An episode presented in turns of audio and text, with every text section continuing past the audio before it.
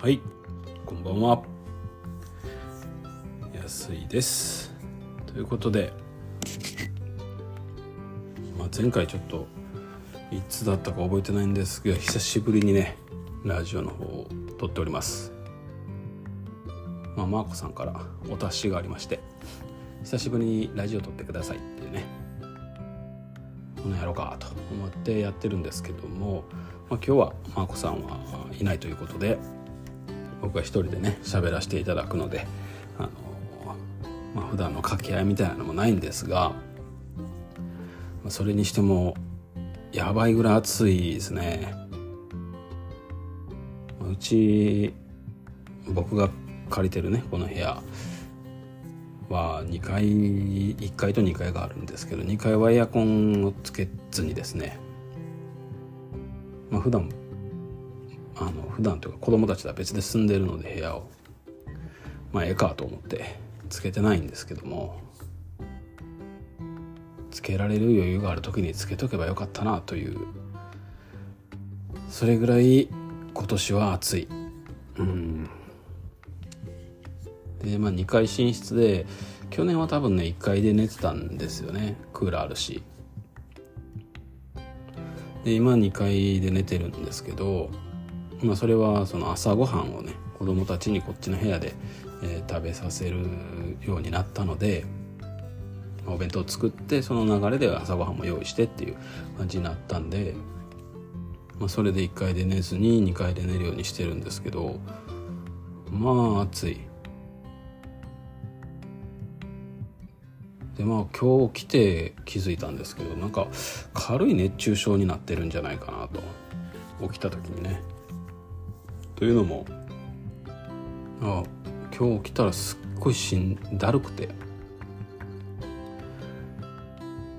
で昼過ぎから仕事やったんですけどそれに行くまでもう何もできないみたいな、まあ、洗い物とか洗濯とか家のことはちょっとやったんですけど。パソコン広げてさやることやろかみたいな感じにならなくて。ダメですねこの暑さは。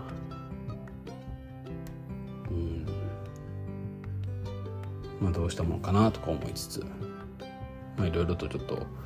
できる範囲で部屋を涼しくしようとは思ってるんですけどね、まあ、そんな貧乏トークはいいんですけれどもなんかね昨日昨日が16日ですよね。が7月16日で、えー、ちょうど2022年の7月16日にですねえー、まあ虹の空が1周年を迎えたということで、えー、今日はですね、まあ、虹の空1周年の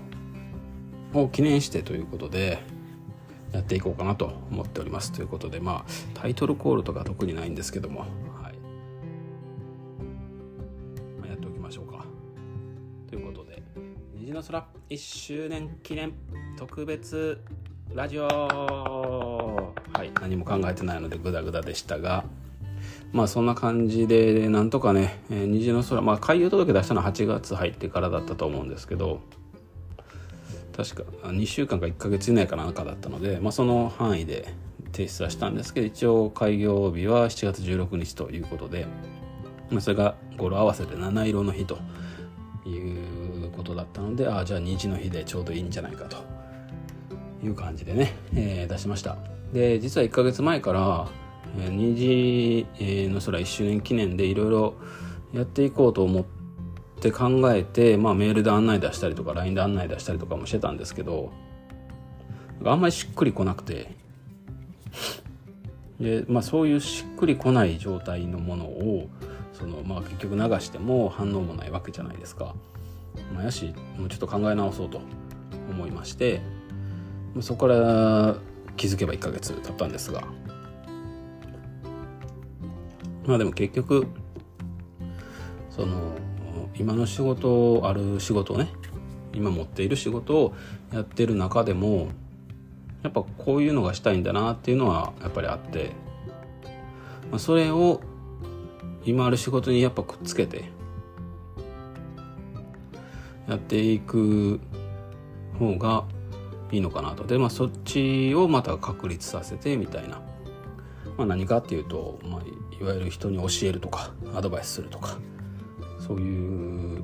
方ですね。まあ自分で動かして作るのもパソコンをねあの指を動かして作るのも好きなんですけど、まあ、なんだかんだその自分の知識を提供していくっていうのがやっぱり一番楽しいしその何て言うんですかね。相手のためを思ってできること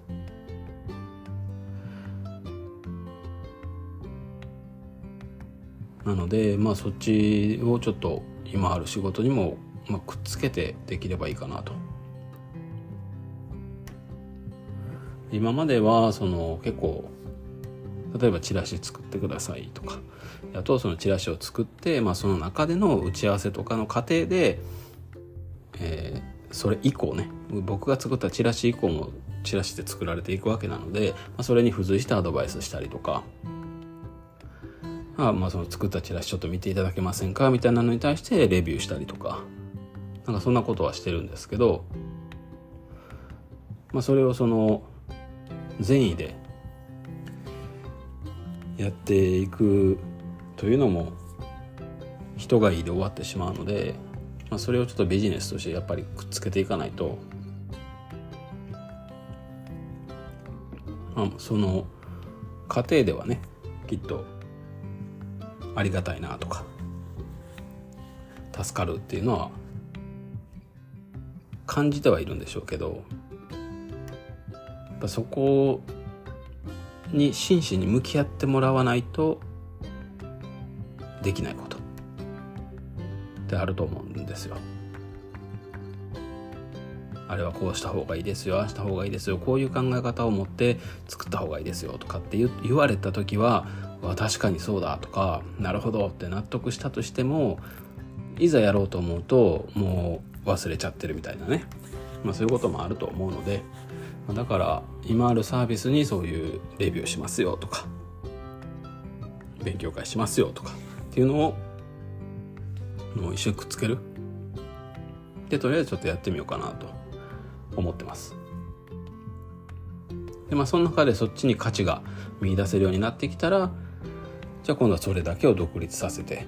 もっと幅を広げてやるとかね。なんかそういうふうに一つずつなんか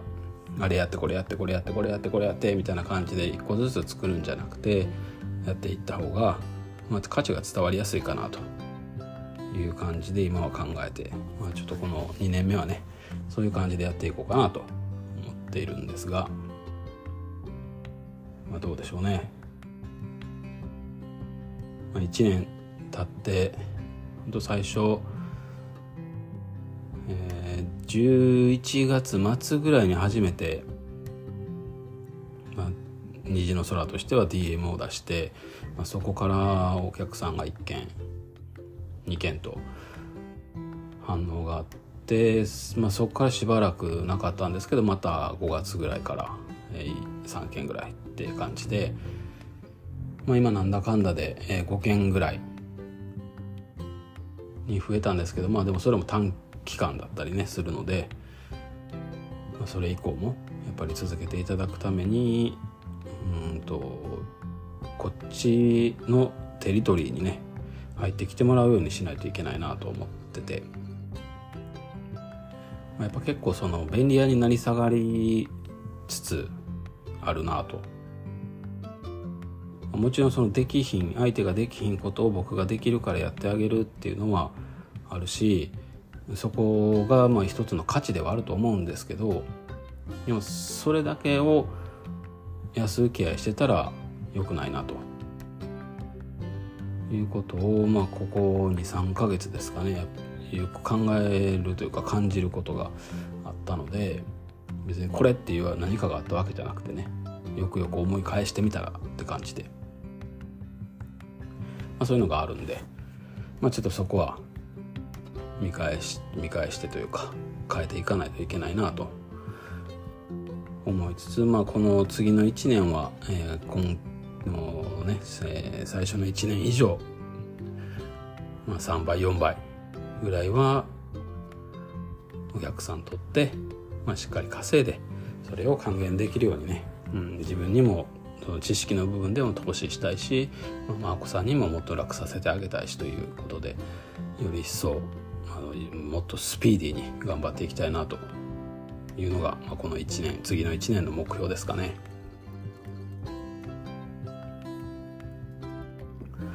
でも本当こっちに僕が岡崎の方にね引っ越してきて、えー、去年の4月に初めて、え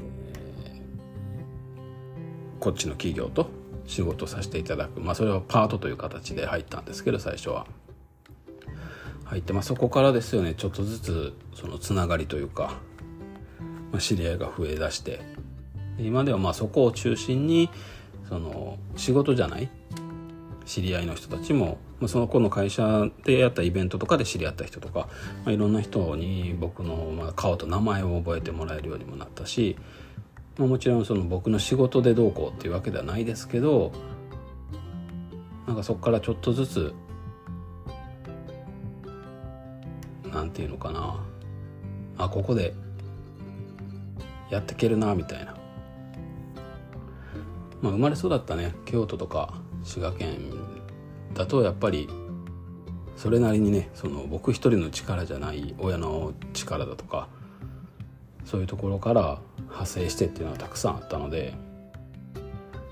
それを自分でも作っていかなきゃいけないなっていうのをなんで、まあ、実際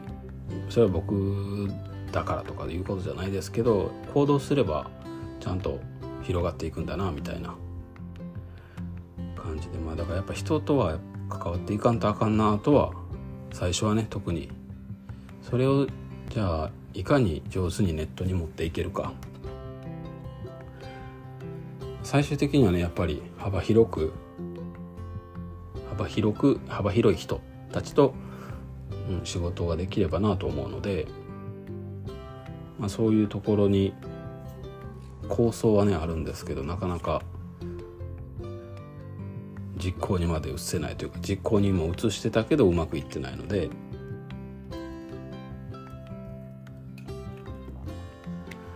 まあ、上手にやってかんとあかんなと、まあ、だから本当1 5 6年ホームページ制作会社でやずっとね運営してやってましたけどまあ何もしてなかったんだなっていうのがその積み重なってきた何かはあるんでしょうけど経験としてはでも本当にそのマーケティングとか集客とか販売とかっていう部分を何もしてきてなかったんだなっていうのがすごくよくわかる、まあ、1年間だったなみたいな。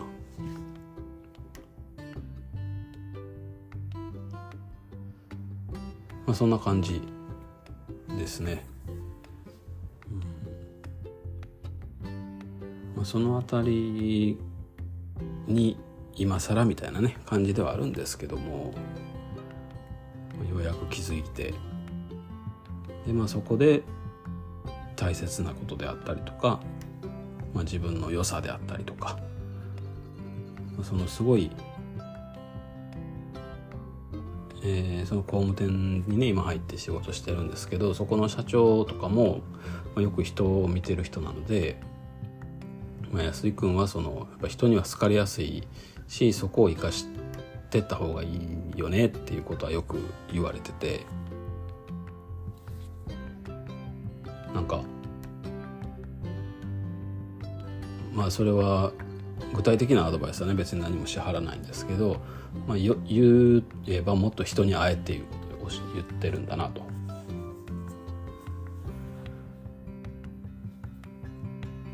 まあ、そういうことなんですよね。結局は。会う会えば伝わるし。それをなんか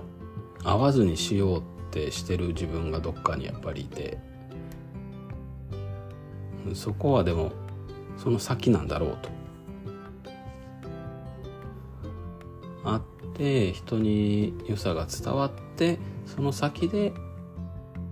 それをねそのお客様の声とか実績とか、えー、メッセージまあそれこそ僕のやってる仕事そのものですけどそういったものでより伝えられるようになる。そこができて初めて多分会わなくても集客もできるようになるでしょうしまあその辺りがね、まあ、不器用というか何もしてきてなかったゆえにというところなんでしょう、まあ、そんな感じで、まあ、自分のことをねよくそんなになんか深く考えているわけではないんでしょうけど、うん、どこどことなく分かってきたなみたいな。そんな感じはしております。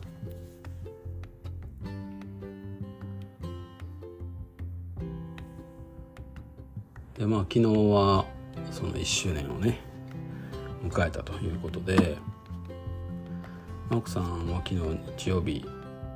えー、研修があったので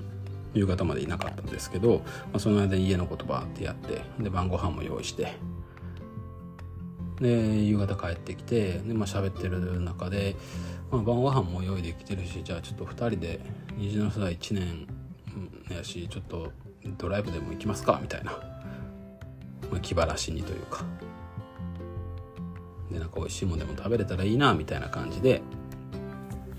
まあ、夕方5時過ぎぐらいかなに出たんですよ。で海が見たいって言ってたのでじゃあ海の方にっていうので、えー、蒲郡の方に走ってたんですね。で何食べますか？っつって。まあでもあんまお腹空いてへんけどじゃあお腹は空いてんのか？お腹は空いてるけど何が食べたいって特にないなみたいな感じやって、まあ、マコさん思い出の味があるっていうのでじゃあちょっとそこ行きましょうかっていう話してたんですけどそれなんか食べたいのはないんですかと。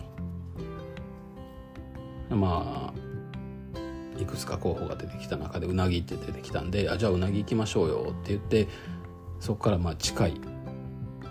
近所にもあるんで近所ってまあまあでも家から近いところにもあるんですけどそこは通り過ぎてたんで行き行く道中で、えー、もう一軒あるからって言ってそこにじゃあ行きましょうっつって。で行ったんですけど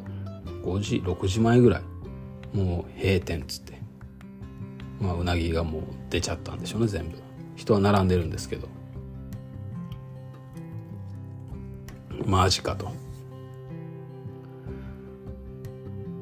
どうしましょうっつって。じゃあお寿司行きましょうかって言って。でお寿司屋さんが、えー、蒲郡に行く途中にあるからそこに行きましょうって言ってそこまで車また走らして。で行ってそしたらまあ人が並んでてで受付行ったら「本日の受付終了」って書いてあってうせやろと。どないなっとるんじゃいと。回転寿司やったんですけどマジかいなと。これ今日は食べたいもんが食べられへん日なんかなみたいなちょっと不穏な空気とあと真子さんちょっと怒り出すしどうしようみたいな。でもまたお寿司屋さん探して行ったんですね。次はもう普通の個人経営のお店。でバーって走っていったらまあ小さいお店やったんですけど駐車場が分からんくてあれこれもしかしてこ裏側やったんかなみたいな。駐車場。でその裏面に回ろうと思ってずっと、まあ、大体左に曲がって左に曲がってでってやったらえ？左に曲が左に曲がってえ、左曲がって左曲がってって、まあ、やったら戻ってこれるじゃないですか。そうやって戻ろうと思ったらもうなんか全然違う道に出てもう訳わからんしスシローにしましょうかっつってスシローに行ったんですよ。スシローもやっぱ案の定並んでてまあしゃあないかと。日曜日やし、まあ、3連休の愛の日やしね。しゃあないかなってと思って、まあ、とりあえず入って受付して、まあ、カウンターでもテーブルでもいいですってやったらもうそカウンターやったら即行けるっつって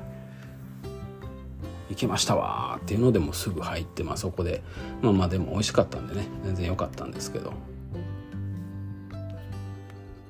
まあお寿司はねやっぱ美味しいですよね、まあ、そんな感じでとりあえず腹ごなしが終わりましてでちょっと海見に行きましょうか。って感じでそっからまあもう日も暮れたんですけどえっ、ー、と西尾の方なんかなあれは。まで足を伸ばして海岸まで行ったんですよ。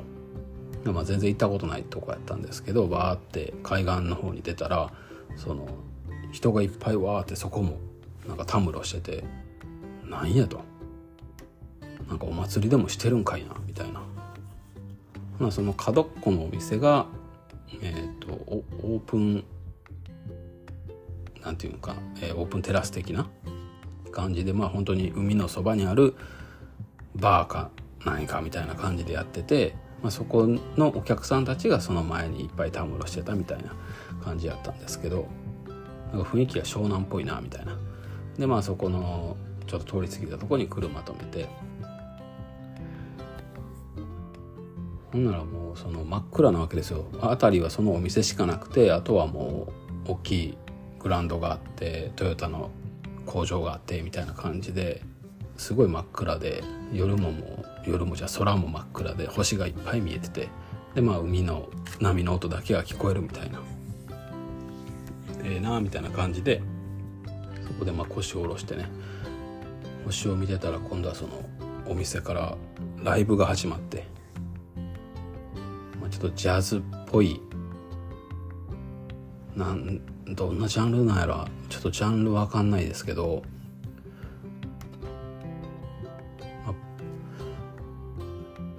まあでもカリフォルニアスタイル的な感じやからまあアメリカの方のなんかそういうレゲエチックなね。まああれででもレゲエというかちょっとジャズっぽかったですけど、まあ、そういう音楽が流れ始めて。の音楽と波の音と満天の星空みたいな。ええー、なあみたいな感じで涼んでた、うん、まあまあ涼しかったですけど。ほなその空を見てたらね光の玉がバーってすごい速度で走っていくんですよ。バーって頭の上を。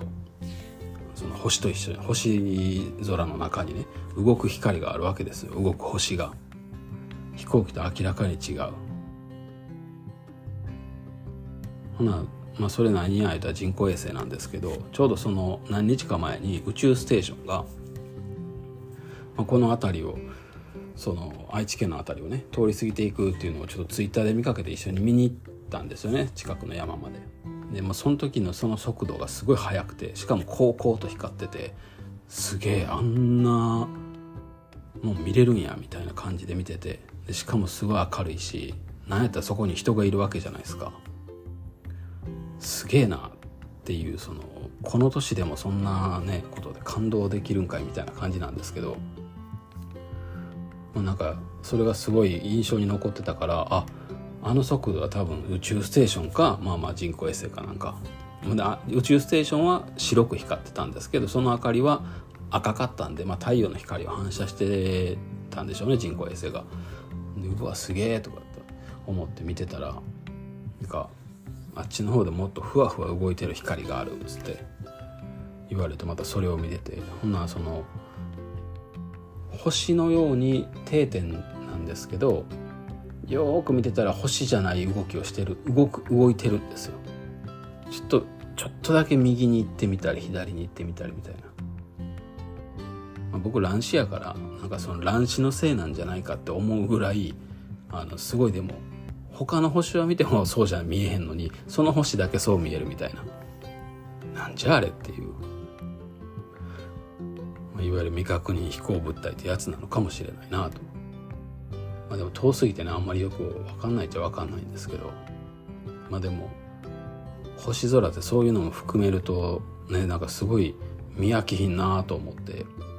何やったらもっとその、まあ、沖縄とかねその離島もしくはその中国地方岡山やったかなどっかにも星空を売りにしてる自治体があったりとかするんでやっぱそういうところ行ってゆっくり見たいなみたいな 見たいなみたいなって。まそういうのを感じさせてくれるねなんかいい時間を過ごしたんですけど。でもなんかそこはそのえっ、ー、と道路があって階段石の階段があって10メーターぐらいかなの砂浜があってで、まあ、海水浴場なんでね、えーと、その先が、えー、海になってる、まあ、整備された海水浴場だったんですけど、まあ、ちょっとその波打ち際まで歩いていくのがちょっと距離ある。で砂浜歩くのってやっぱ車汚れるしお互いサンダルやったんでちょっとなあと思って Google マップ調べたら、まあ、そのすぐ車で2分ぐらい先のとこに階段のすぐ先に砂浜がなくてすぐ海みたいなとこがあったんでそっち行きましょうかって言って移動したんですよ。で移動して、えー、そこ近くまで行ったらそこはね車止めるとこが全くなくてもう海水浴場ではないんですかね。わかんないですけど。んであ車止められへんわと思ったらすぐ隣に漁港があったんでまあちょっと漁港に止めて。でまあそこで降りて。真央子さんはその誤差があって車に乗ってたから誤差引いて横なるっつって。でまあ横なって、まあ、星を見たりとかなんかゆっくりしてはったからじゃあ僕は釣りでも旅行で久しぶりに釣りでもしようかなと思ってね。で、まあ、竿を下ろしてで、まあ、漁港の中をちょこちょこちょこちょこ、まあ、ちょうど常夜灯があってその魚がねパチャパチャもしてたんでワンチャンと思ってやってたんですよ。まあその漁港って広いから一箇所だけじゃなくてまあちょこちょこ歩いていくわけですよ。ね興味本位でやっぱちょっとね取っ手の先っちょぐらいまで歩いていって、まあ、真っ暗な方が逆に魚がねあの明暗部やったら暗と明の切り替わりのところで釣れたりするんで、まあ、ちょっと暗の方を狙おうかなと思って奥の方行って。3 4 0分ぐらいやってたのかな。で戻ってきたら眞子さんはもうご立腹でそのここに置いて、まあ、距離で言うと 100m ぐらいですかね。離れちゃってたんで。私はここに置いて一人であっちまで行ってみたいな感じでちょっと怒られちゃいまして。でまあ眞子さんも怒ってるしじゃあもうごめんなさい」っつって「帰りましょうか」って言っても「帰らへん」みたいな感じで言うしほんなもうちょっと釣りしとこうかなと思って今度はそのマークさんの周りでちょこちょこ釣りをしててまあ1匹だけかかったんですけどまあでも正体は見れなかったですね海面でバチャバチャされてそのまま外れちゃったんでオートリリースしちゃって。まあ、でも小魚でまあアジではないと思うんですけどまあでも銀色に光ってたからなんかな、まあ、何かしらこの白か。まあボラでもないと思うしな、まあ、何かしらのね魚はまあまああの引きは楽しめたんで。でもそうこうしてもう10時半になったんで帰ろうかなと思ってまあ帰りますかっつってもう一回言ってももうなんか反応が悪くてですね。そっから車の中から自分のカバン取り出して帰るっつって。歩いて帰ろうとするわけですよ。もうそっからが大変でその駅駅はまああったんですけどちょっと離れたところにね2つ駅ちょうどその真ん中ぐらいで2つの駅電車で帰ろうとしてたのかタクシーで帰ろうとしてたのかちょっと分かんないですけどででもゴザも引きっぱなしやし釣り具とかもねその場に置いとけへんしととりあえずすぐ追っかけようと思って全部車に積み込んで。でマークさんの後を追っかけて車を出したんですよ。まあ歩きと車やしね、うん、すぐ追いかけられるわと思って。ほんならその、ま、場所が場所だけに真っ暗やし道がえっ、と3本全部で駅が2つあるあって、えー、1つの駅に行く方の道が2本。3本。で重複してる部分も合わせてもう一つの駅に2本。道は全部で4つあるんですけど、まあ、4パターン、え、道は4つあるけど5パターンあったんですよ。右に曲がるか左に曲がるかみたいな感じで。ちょ分からへんしあんま真っ暗な道はまあ行かへんやろうと。で西西か東かは分からへんくて Google マップで駅って調べたら西川が出てきたからとりあえずそっちやと思って僕も地理関内からはもう調べるしかなかったんでもう調べてバーってすぐ車走らせていったらこの道は絶対歩いてないやろなみたいなとこ入ってってまあ駅の方行ったんですけどとりあえずもう一回、えー、この駅からもう一回戻ってみようと思ってもう一回違う道でね戻ったんですよ。漁港まで。どっちの道にもおらんと。あれこれもう一個別の道なんかなと思ってもう一回ガーッと一周回って。おらん。でも分からんけど車の方が圧倒的に速いからとりあえず駅行こうと思ってバーってもう一回走って駅行ってで駅で5分10分ぐらい待ってたのかな。結局来おへんしどうしようと思って。でもう一回また漁港戻ってもしかしたら戻ってるかもしれんと思って漁港戻って。まあおらんわけですよ。分からん。どうしよう。もう一回駅戻って。違うんかもしれん。ってふと思って隣の駅を調べたらそさっきまあさっき言ったみたいにその漁港がちょうどそこの駅と駅の中間ぐらいやったから岡崎に近い方の駅じゃない方に僕は行ってたんですよね。違う。岡崎に近い方に行くやろ普通と思って。でそっからそっち行って。もうその間1時間以上経ってるんですけどそっち行ってでその駅でまた10分ぐらい待って、まあ、LINE もしたりとかしながら。一向に既読にもならんし。どうしようって。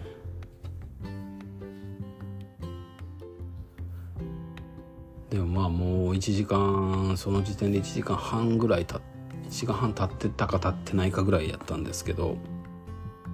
1時間半経ってないか。1時間以上経ってたぐらいでちょうどその時間やったらギリ、まあ、電車を駆使してまあタクシーとかも使って1時間半ぐらいで帰れるってなってたんでマップやったら。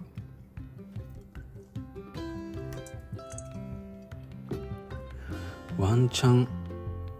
家に戻ってる可能性もあるんじゃないかなと。もう頭の中パニックでしたけどね。探してる間。あの道行ってもおらへん。この道行ってもおらへんっつって。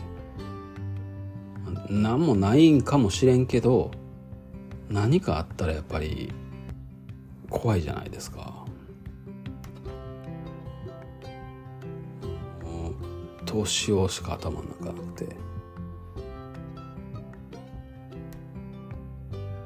で一流の望みをかけてとりあえず一旦家帰ってみようって。で、まあ、さっき言ったみたいに部屋2つ借りてるんでマークさんがもともと借りてた部屋に、まあ、戻ってるだろうと。時間的にはね戻れてるだろうと、まあ、そしたらそのマークさんのとこはエアコンあるから室外機がつついててまあ、部屋の明かりがついてなくても室外機がついてたらあ帰ってるんだなって分かるだろうなと思ってとりあえずそれを見に帰ってきたんですよ。4 5 0分かけて。で車降りて眞子さんの部屋行ったら室外機がついてないんですよ。マジかと思って。もうねその帰ってくる道中もそうでしたけども、まあ、どうしようしか思わへんしもう頼むから頼むから家にいててくれみたいなもう神頼み的な感じやったんですけど。でとりあえずちょっと部屋戻ろうかなと思って自分の部屋のねドアを開けようと思ったらあれなんかもしかして鍵開いてんじゃないと思って鍵なんかガチャンと音するから鍵を開ける前にちょっとドアをギュッて引っ張ったら開いたんですよ。うわ帰ってきてるんやと思って。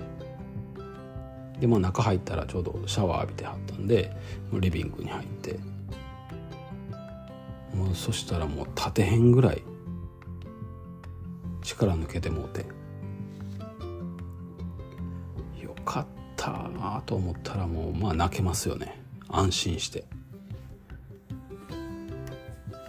かその自分まあ思い返せばそれはもちろんねその無理やりにでも車に乗せればみたいなのもそれ何が正解なんか分かんないですけど車を置いてね走ってでも追いかけた方が良かったのか。でもそれをしてもきっと乗ってくれへんやろなみたいな、あ、るからとりあえず車で。車ををねなんか置きっぱなし車を置きっぱなしとかその周りにいろいろ出してるからそれも置きっぱなしも他にも人がいたんでね釣り人が。まあ、だからそういうところをなんか準備してから追っかけたのが悪かったのか。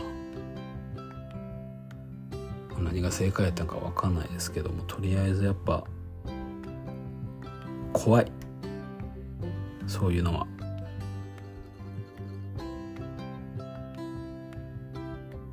その何なんでしょうねあの怖さ。まあ、僕はね自分がそれをやってしまってる過去があるので、まあ、それもたくさんの人を巻き込んでん逃げちゃった過去があるのでまあ本当にしっぺ返しなのでしょうねそういうのはね、うん、だと思うんですけどまあ本当に怖い。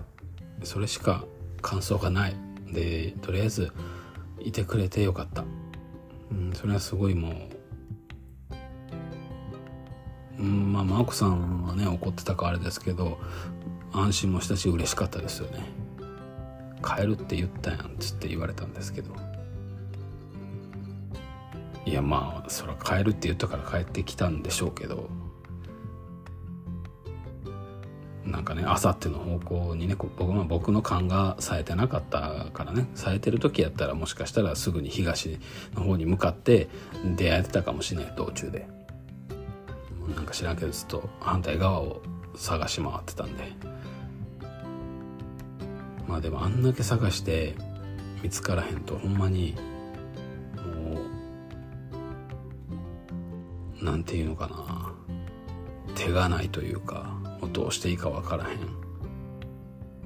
でしかもまあ道ってねその歩行者が、ね、歩く道と車が走れる道ってやっぱ違うからで夜やったしやっぱ住宅街の中とかね抜けられてたらもう道なんか無限にあるわけじゃないですか。手の打ちようがないみたいなのはねほぼ絶望ですよ。こんな道走るわけない歩くわけないしなとかなんかもうその何が起こるかみたいなんじゃないそこまで具体的なのは何も考えないんですけど、まあ、とりあえず身の安全というかね。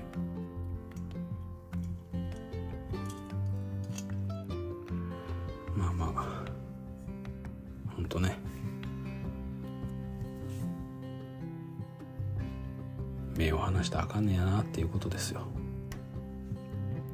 常に目の届く範囲にまあ目の届く範囲、うんまあ、釣りしながらチラチラチラチラねあの伺ってはいたんですよ様子は。ああマコさんなんかゴロンで寝転がってんなとか思いながらなんか魚釣れたら喜んでくれるかなとかなんかそんなことも考えつつちょっとねあのそれを求めて遠くに離れちゃったんですけど、まあ、夜やったしね、まあ、不謹慎やったなとは思います。まあまあねそんな感じで本当ねだから昨日はもう何やってたんやろうって。飯もなんか全然かなわへんしね。でまあいい雰囲気のとこもその浜辺とかねあったけど、まあ、その後もそんな感じやったしみたいな、まあ、なかなかに濃い一日でしたね、僕は忘れるのかもしれないですけど来年はまた言われるんでしょうね。忘れへんようにね。まあ、そんな虹の空の1周年を過ごしておりました。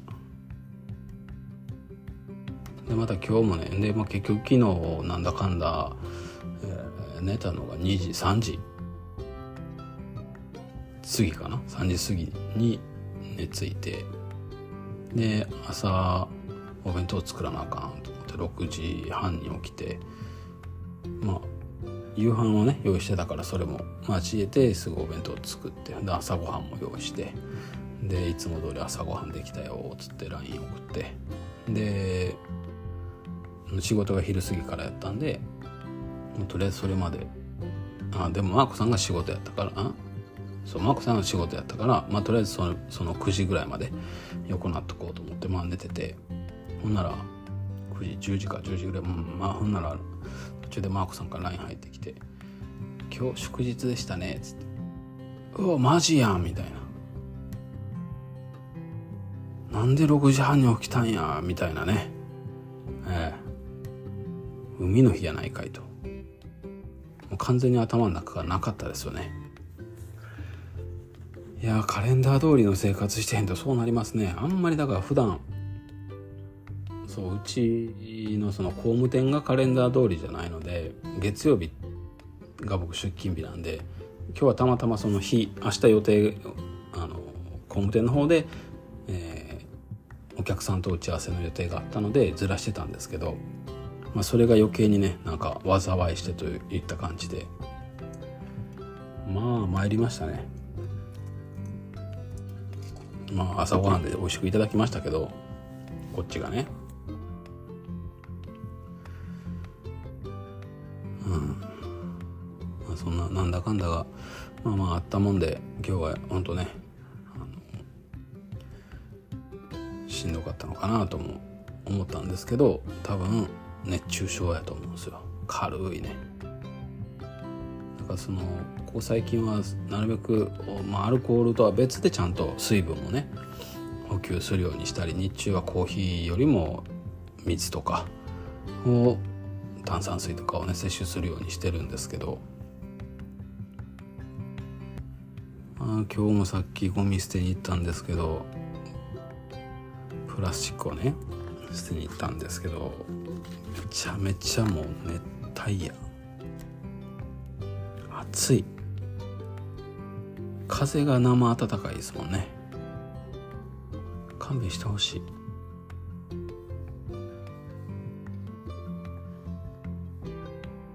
これで今日またちょっとねどうしようかなと思ってるんですけど1階でクーラーつけて明日お弁当作らなあかんしまず1階で寝るか。2階でベッドで寝るか。どうしようかなとは思ってるんですけどね。命の危機に関わる可能性だってねあるわけやし。ちょっとペットボトルからのペットボトルに水入れてなんかあの扇風機の前に置いたら涼しなるよみたいな気化熱で。なんかまあとりあえずそれを試してみてもいいかなとか思いつつ。結局、うん、この部屋もねちょっと2年縛りがあるからまだ出れないんですけども出る出たいっていう思いがあるからなんかクーラーを今更つけんでもなっていうのもクーラーとかそのなんかね設備とか何かしらを導入せんでもええかなみたいなあるもんでなんとかしようっていうねそういう頭。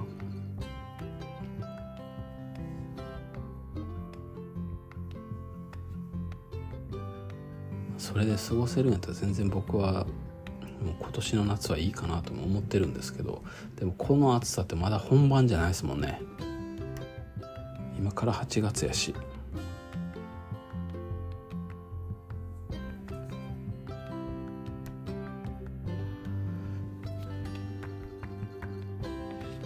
まあ、どうなるのか分かんないですけども、まあ、そんな感じでね。まあまあとりあえずこの夏も元気に頑張っていくのと、まあ、こうやってラジオをね収録したら楽しいなとかなんかそのやっぱアウトプットが大事ってことなんでしょうね、うん、あの考えるとかインプットするとかはしてても結局吐き出すとこがないと自分の考えとかがちゃんとまとまってないというか気づかないというかね。うん、自分のものにならないというか、まあ、そういう感覚はやっぱあるんで、こういう機会はやっぱ自発的に強制的に作った方がいいんかなと。まあ、基本的にねこのラジオとかも僕はあのマーコさんの、えー、睡眠導入剤みたいな感じで思ってるんでなんか昔もよく YouTube でね生配信してた時とかはあの、まあ、やらなくなってから、えっと、ポケモン GO の生配信をずっとやってたんですけど、まあ、それをやめてからもうそのラジオ配信みたいなやってくださいってよく言われてて、まあ、実際やってたんですけどそれもやらなくなったので YouTube 自体はねもう更新しなくなったのでまあ、でもそのやってた時はやっぱりそれを聞いてまあそれで離れて住んでたしね結婚もしてなかったから。それ聞いて寝落ちしますみたいな感じで言ってくれてたので、まあ、そうやってねなんか一人でも求めてくれる人がいるっていうのはありがたいことやしね。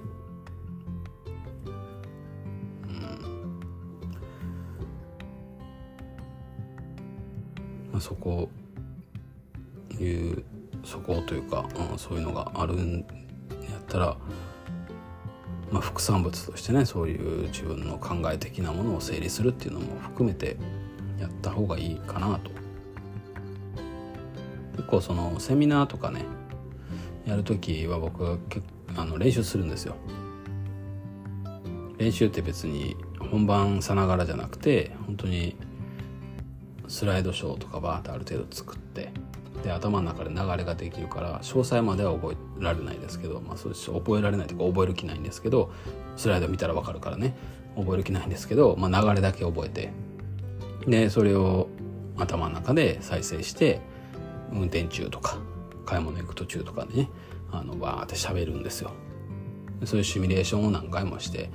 まあ、本番に挑むんですけどなんかそういうのがすごい好きでラジオもその延長線上というかどっちが延長線上か分かんないですけどとにかくアウトプットは好きなんですよね。まあ、やしやった方がいいなとその何でもない日常のことをしゃべる吐き出すものがないとたまる一方ですしね。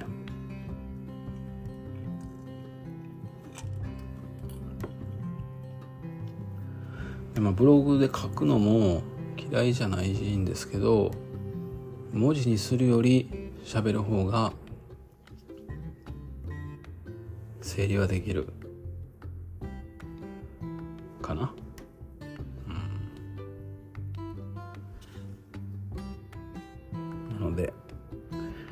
まあ今日も50分ぐらいですかね。お話ししてきましたけれども。まあ、ちょっとマーコさんが宿直の時はこんな感じでやっていってもいいかなと、まあ、実はねその過去にも何回か試してるんですよ。撮ってその時はギター弾いたりしてたかな。やったりしてたんですけどなんかうまいこと録音できてなかったりとか。なんかそんなんがあって結局上げてないんですけど、まあ、今回はそうならんことをね祈りつつ、まあ、それにしても今も部屋が暑い。クーラーつけてるんですけどね。まあ、今週また確か宿直があったのでその時にでもまたお話できればなと。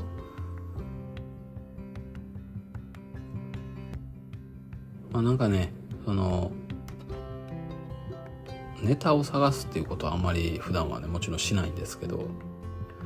まあ、何かしら探してもいいんちゃうかなとかってさっき思ってました。あの始める前にね。なんかゴミ捨てに行くまでの間になんか面白いことないかなとか、まあ、別に何も面白い感じはなかったんですけどまあでもゴミ捨てに行くところに街灯があるんですけどセミが飛んでてその周りを、え。ー、あの鳴き声的に多分22セミぐらいやと思うんです鳴き声という鳴き声とシルエット的にね、なんか最近僕も YouTube で知ったんですけどそうずっとセミってもう成虫になったら土から出てきて成虫になったらすごい短いっていうじゃないですか。土の間に土の中にいる幼虫の間は2年とか5年とか言われるけど出てきたら、えー、1週間とか。で儚さのねその代名詞みたいな感じで俳句とかにも使われてますけどなんか今はその研究が進むにつれて実は1ヶ月ぐらい生きる個体もいるみたいな。マジかいと。セミってそんな生きるんやっていうのをね最近初めて知ったりしたんですけど。まあでもセミはなんかあんまこっちでは聞かないですね。車で走ってたら聞くんですけど家の中にいてあセミ鳴いてるわみたいな。なくて。うん、クマゼミとかね午前中も朝太陽が出たら5時6時ぐらいから鳴くじゃないですか。この辺りはちょっとそれが近くに言わず天神があるんでねその山の方行ったら泣いてるのかもしれないですけどあんまり聞かないなと思って。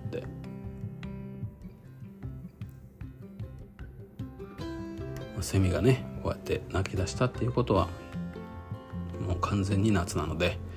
まあ、熱中症対策だけは皆さんしっかりしていきましょうと。僕も熱中症でねぶっ倒れんようにもううちはうちはというか工務店の方はもう大工なんで皆さんその熱中症に10回なりましたとかねなんかよう10回もなってるんかいみたいな1日のその作業の間にですよ。命かけてやってはるわけですよ。すげえなと思って。まあ大変な仕事なんですけどね、まあ、なのであの本当に熱中症にだけは気をつけないとなと、まあ、僕ら子供の時日射病って言ってましたけどね。もうねそれも変わって今熱中症というようになりましたが水分補給だけはうんとした方がいいなと。なんかこの間うちのね僕の仕事の方のお客さんと話してる時にどういう話の流れやったか忘れたんですけどまあ、なんか僕がその起きてこの4月以降お弁当作るようになって早起きになったから睡眠不足でもう本当ずっと疲れが取れてないですと。で早く寝なあかんと思うから寝るためにとまあその夜の楽しみもあるのでお酒を飲んでから寝ると。水分取ってはりますか？みたいな。いや僕水分取らないんですよね」っつったら「その血がドロドロですせ」と。言われて「そうですか」っつって。食べ物は自分で作ってるから、まあ、それなりにね気,、まあ、気使ってはいないですけど、まあ、まあそんな外食ばっかりとかコンビニフードとか食べないんでコンビニなんかもほぼほぼ食べないので栄養としては、まあ、悪くはな、まあ、良くはなくても悪くはないかなみたいな感じだと思うんですけど水分を取らんと本当にね良くないよと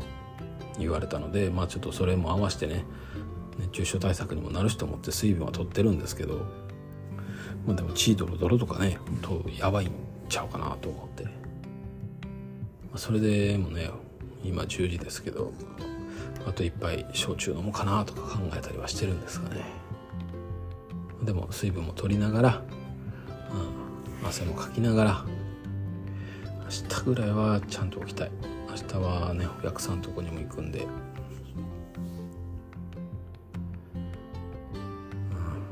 まあでも本当40も過ぎたら健康面をね気にしだすんだなというのは、うん、やっぱ実感はしますよね。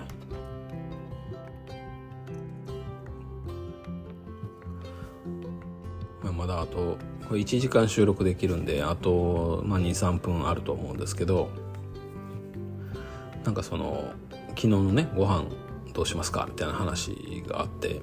その中でそのマークさんがもう焼肉とかほとんど食べられへんと。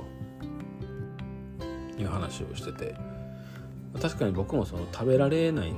くはなってきてるんですけどなんか2枚ぐらいでもういっぱいやみたいなこと言うからマジでそんなに食べれんくなってんねやと思って。なんかやっぱ僕はまだハラミとかもうほんとそのタンとかカルビとかロースとかもう若い子が好きなそういう肉類は本当にダメなんですけど本当1枚ずつぐらいでいいんですけどハラミとかあとはホルモンとか、まあ、でも全部ホルモンですよね。ハラミも含め。ホルモン系はやっぱ食べれるっちゃ食べれるかなと思ってて。でまあ僕白ご飯食べへんからねそういう時。だから食べれるんだと思うんですけど。うんなんかそこら辺もやっぱそうなっていくんだろうなってまあなっていくんだろうなってマークさんは僕より年下なんですけどね、うん、まあでも疲れの関係もあんのかな、まあ、ちょっとお互いにね本当。まあいつ死んでもいいのかもしれないですけど病気じゃなくてね健康な体ではいときたいなと思うので、まあ、食事面も含めてねちょっと2人で散歩とかなんかしながら本当運動はね全然しなくまあでもマコさんも体力仕事やからな。大変やとは思うんですけど。まあでもそういう体力とか、まあ、筋力とかね含めて一緒に健康をね、健康な体づくりもしつつ